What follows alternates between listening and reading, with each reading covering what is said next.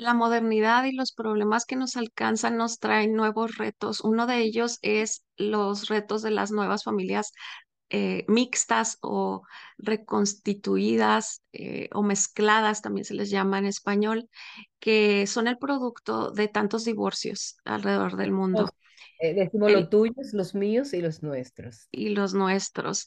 ¿Y, y qué pasa cuando personas que tuvieron un divorcio, muchas de ellas así llegan a Cristo después de esa tormenta, después de esa bomba, después de problemas con los hijos, lo conocen y luego conocen a otros divorciados, luego se casan y ahora son los tuyos, los míos y los nuestros. Tenemos varios casos y problemáticas que, que nos han escrito, nos han compartido. Gracias de nuevo siempre por su confianza y por abrir su corazón. Sabemos que si están compartiendo estos problemas es porque para ustedes es una realidad muy, muy tangible y que no encuentran eh, ayuda a su alrededor y este es un pequeño esfuerzo para animarlos en eso. Mm, el caso de hoy, Vilma, es, es una situación de, de una familia mixta en, en la cual los dos ya tienen hijos adolescentes pero están pensando de nuevo en un divorcio. Ya sería el mm. segundo de él y el, no, el tercero de él y el segundo de ella, algo así, porque los hijos están en medio. Y ella comenta que su actual esposo ve a su hijo como un ídolo, siente ella que, que, que él está antes que todo, antes que Dios, antes que ella, antes que su, su, su, su matrimonio, todo. Entonces, o sea, veo mucho egoísmo de su parte y ella pues también está queriendo cuidar a sus hijos, em, pero no quiere volver a destruir otra vez su familia. Ella la ve como una bendición, una nueva oportunidad que Dios les dio, pero también sabe que el, que el pecado, el egoísmo los está destruyendo. Ella pregunta, ¿qué debo hacer? ¿Cómo debo actuar ante estas situaciones?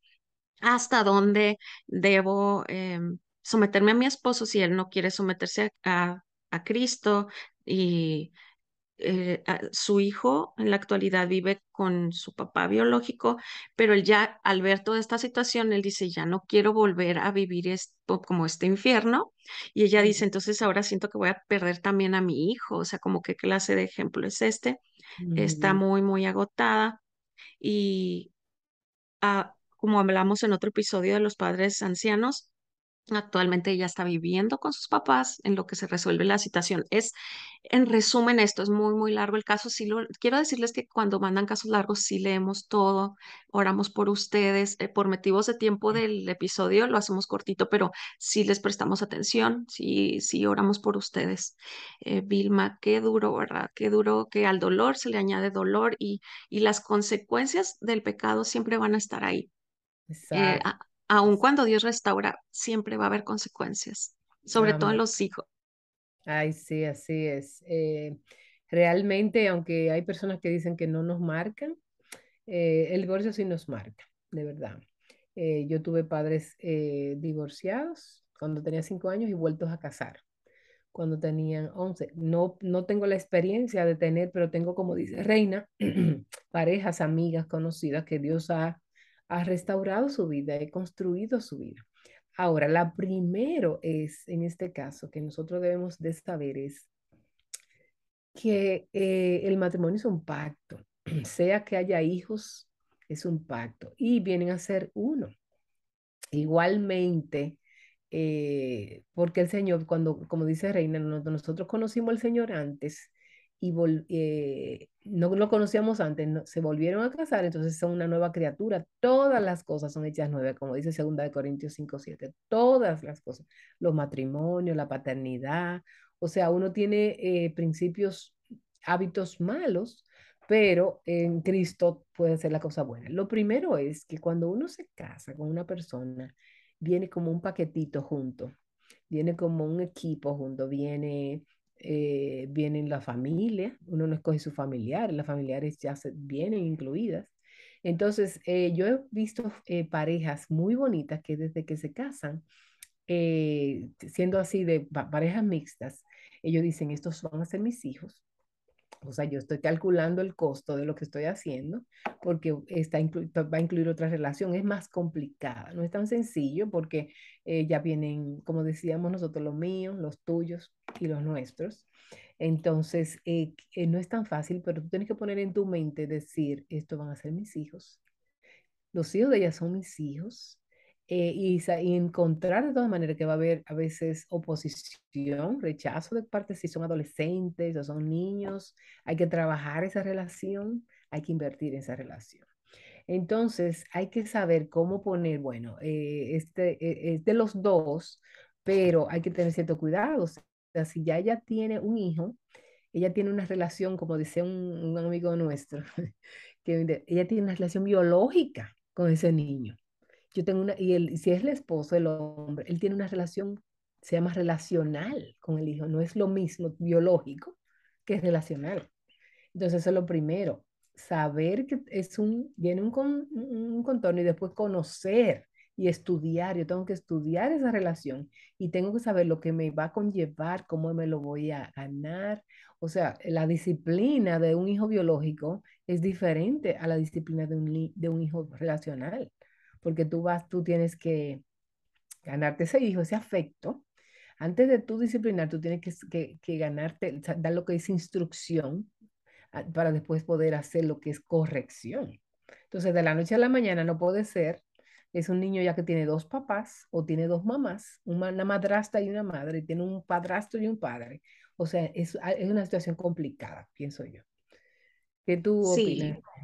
Sí, mira, antes de que lo olvide, yo quiero recomendarles, yo creo que es el único recurso que yo conozco y pudiera recomendar respecto a familias mixtas o ensambladas o reconstituidas, eh, es de Family Life, así lo puedes buscar, familias reconstituidas, eh, vidaenfamilia.org. Hay mucho más en, en inglés, apenas están haciendo estos esfuerzos de, de traducir al español, pero te va a ayudar a crecer y aprender cómo enfrentar esta realidad que tú no esperabas. Una, una de las cosas que más siento que marca un divorcio, Vilma, es, es esta, este quebrantamiento en la confianza. Es algo que tiene que sanar porque ya traicionaron tu confianza una vez o tú ya traicionaste la confianza de alguien, entonces ya estás así como decimos en México como ciscado, ya estás a la defensiva. Entonces, sí, yo creo que este aspecto tiene que sanar para volver a confiar y también como dice el autor Tripp eh, en uno de sus libros, se titula eh, ¿Qué estabas esperando? O sea, no podemos esperar que mágicamente eh, nuestras relaciones mejoren o cambien en, porque cambió la persona. O sea, los hábitos, el pecado, las tentaciones, las costumbres, los retos que vas a enfrentar van a ser iguales o más grandes. Entonces, no, no puedes esperar como una realidad más sencilla aunque los, porque los dos ya sufrieron lo mismo. Son dos pecadores viviendo en el mismo techo, con hijos que ya sufrieron una vez un quebrantamiento en, en, su familia, se destruyó. Ellos también están heridos, ellos también tienen desconfianza, tienen temores, tienen rabia contenida, tienen ira, eh, tienen a veces desprecio contra la pareja eh, actual que tienes porque ellos piensan, aunque haya sido tiempo después, eh, eh, yo quiero a mi papá o yo quiero a mi mamá, yo no quiero este intruso o este impostor, no lo quiero. Entonces son, son problemáticas que tienen que, que enfrentar los dos y les van a costar tiempo, les van a costar trabajo, pero lo lindo es que hay esperanza. Yo conozco parejas que llegaron al Señor quebrantados, rotos, así le conocieron. El Señor luego en su gracia les, les permitió conocer a alguien, reconstruir su familia y viven en, en, en, bendición, en libertad, con sus retos, claro, pero eh, ya conforme a los principios que, que, el Señor tiene, conforme a su diseño y, van sanando, eh, las consecuencias, repito, siempre van a estar ahí, ¿verdad? Las cargas financieras, eh, todo eso de compartir tiempos, compartir fiestas, ahora te toca a ti, ahora a mí, eso siempre va a ser duro. ¿Sí, misma? Sí, este, hablando de libros, Reina, este es un buenísimo libro, no sé si se puede ver. Se llama Matrimonio y Nuevo Divorcio de Jean Neuheischer. Está en español, hay muchísimos libros más o menos, o, sea, ese para consejería, eh, pero ella preguntaba, la, la, la, la, la- en, lo- en el caso que leíste, ella dice, Mm, ¿qué debo hacer? ¿Debo someterme? Ella dice, por ejemplo, que el, el, su esposo idolatra a sus hijos, o sea, como que los eh, están primero que ella. Entonces, esto es otro punto. Eh, muchas veces, y yo lo he notado también, es normal eh, que muchas mujeres cuando se vuelven a casar, sus hijos son como su, eh, ¿cómo vamos a decir? Bueno, son sus Como su favoritos. tesorito, sí. Exactamente, son sus favoritos. Aún, entonces, yo muchas veces le he preguntado, pero tú amas más a tus hijos que a tu esposo. Oh, claro que sí. Muchas mujeres dicen, el instinto maternal, el ser mamá es primero. Este, entonces, si estás divorciada el ser mamá es primero, te aconsejo que lo pienses antes de embarcarte en una nueva relación, porque el matrimonio es un pacto y dice que es un misterio, eh, aún sea divorciado y con hijos, es un misterio, es un pacto, son dos personas, o sea, en una. Entonces, uno es uno con su esposo. Los hijos son prestados, ellos van a formar una eh, carne con alguien más. Entonces, este es un peligro cuando yo quiero poner mis hijos primero que mi esposo. Ah, sí, pero que ellos, estos son, ellos estaban primero, eh, son de mi, ¿entiendes? Entonces, eso es un conflicto muy grande, muy a menudo y muy repetido en la, ujú. eh, cuando se pasa. Entonces, eso es un peligro.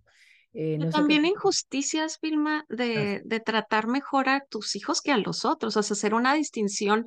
Obviamente vas a tener, como dijiste, el cariño de que son tus hijos de sangre, tus hijos biológicos con quien ya tienes historia, pero también a veces tratan mal a los niños ajenos, o sea, le- les hacen el feo, los hacen a un lado y eso también es muy doloroso, es como Sí, discriminar a un niño por cómo se ve o porque se parecía a la anterior pareja.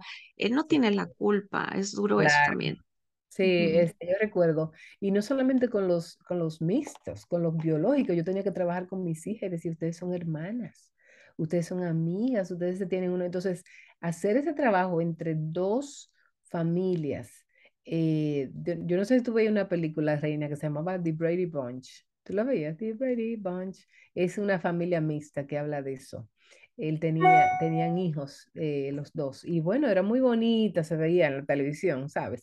eh, la realidad es otra cosa, pero Sí. sí el énfasis entre los dos, entre, el, el- entre amarse unos a otros, entre llevarse bien, entre colaborar unos con otros en una familia, os- otro trabajo extra.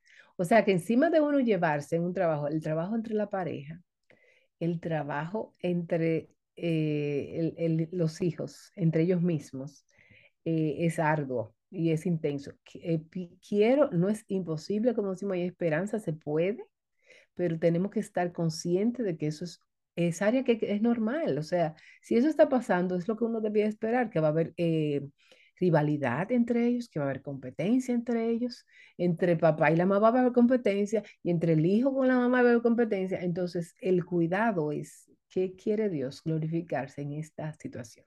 En la Biblia vimos casos de familias mixtas. Si ustedes ven, eh, Jacob tuvo familia mixta, tenía hijos con Lea y hijos con Raquel. Y él, habían hijos favoritos, que no es lo ideal, pero eso va a pasar. José era, eh, no, Benjamín era el hijo favorito y José que le regalaron una túnica de colores. Eh, vimos en Ana y Penina, tenían el mismo caso. Vemos con Sara y Agar. Vemos, hay y familia, o sea, eran verdad que era porque eran, eh, o sea, eh, pero el mismo David tuvo tantas mujeres y tantos hijos. El mismo Salomón, que además se menciona un solo hijo, que era Roboán, eh, tuvo, de, todas esas familias tenían muchos problemas. No es la norma, no era lo que Dios quería, pero había problemas. Así que tenemos que prepararnos, porque no es todo va a ser color de rosa, no todo va a ser lindo. Entonces, eh, ella dice, la señora, otra pregunta que decía, Reina, era, eh, ¿cómo me someto? ¿Qué tú dirías a eso? Eh, Creo que, que tiene que ver con lo que dijimos todo este episodio. No, no puedes imaginar que, tu esposo esté haciendo todo mal, porque yo al leer es lo que pude apreciar, ¿verdad? Puedo equivocarme, pero em, la, la culpa, por así decirlo, o mejor dicho, la responsabilidad de una relación es de todos los implicados, de dos no nada más de uno. Entonces, yo, la, yo te animaría a hablar con él, a tener más acercamientos, así ya no está resultando eh, contigo nada más acercarte a un tercero o quizá una familia piadosa, reconstituida también, mixta, que ha superado este tipo de, problemas, porque el problema de, someterse también lo tienen las, las familias que es su primer matrimonio, o sea, no nada más las familias reconstituidas. Y todos los casos que mencionaste bíblicos, Vilma, nos demuestran que las relaciones, cualquier tipo de relaciones es complicada, va a requerir esfuerzo, eh, va a ser difícil, va a tener sus retos, eh, te va a mostrar tu humanidad de una manera que no te imaginas, tus, tus áreas de oportunidad, tus carencias, tus virtudes también, tus fortalezas, pero yo, yo te invitaría a no, a no ser parte de las estadísticas una vez más. Sí hay estadísticas que dicen eh, primero un divorcio y luego es más probable que tengas otro divorcio y luego otro, otro. Entonces, ahora que están a tiempo, ahora que todavía están eh, juntos o que todavía tienes el anhelo de salvar este matrimonio, hablen, hablen, busquen ayuda, no se rindan por ustedes, por sus hijos, por, porque tienen esta nueva oportunidad. ¿Qué te diría? Que, que aprendas de esta área en la que te sientes quizá débil, que le preguntes a mujeres que ya pasaron por ahí. em, que no te rindas. Siempre aquí, Vilma y yo te vamos a hablar en- en- a favor del matrimonio, a favor de la familia, a favor de buscar ayuda en tu, en tu iglesia local, en, en donde estás. Eh, eso le diría yo. ¿Tú qué le dirías? hay grupos, grupos Sí, de ayuda eh, sí. para personas que han pasado por eso, están pasando por eso. Aquí hay grupos, o sea, grupos pequeños. Eso es importante. Nosotros tenemos que seguir leyendo, investigando. Este libro también, este de Jay Adams, eh, se puede ver, se ve al revés, Dice Reina. matrimonio, divorcio, eh, Jay Adams. Adams. Fíjate que Eh, ese ese no lo conozco, está, es, es bueno también, supongo. Sí, él es el padre de la consejería, Sí, eh, que empezó la consejería. Entonces, eh, eh, hay que leer, hay que sí, investigar, hay que, además de orar, eh, sí. hay que invertir, hay que invertir porque eso no es automático que venimos. Tanto el hombre como la mujer, no solamente la mujer, también el hombre debe una consejería prematrimonial que las iglesias nos dan a los eh, que vamos a casarnos por primera vez es tan importante o más importante cuando se va- los que van a casarse por segunda vez y los que tienen Sí, hijos. O sea, conocer sus retos, conocer cuáles son sus luchas, conocer cuáles van a ser los obstáculos. Eh, hay que tener bien claro sí. esos puntos. Ok. Pues oramos por todos ustedes, nuestros escuchas y amigos, eh, hermanas que nos abren el corazón. Todos necesitamos ayuda en nuestra familia, en nuestro matrimonio. Eh, no nos rindamos, sigamos adelante confiando en el Señor. Dios los bendiga. Hasta la próxima.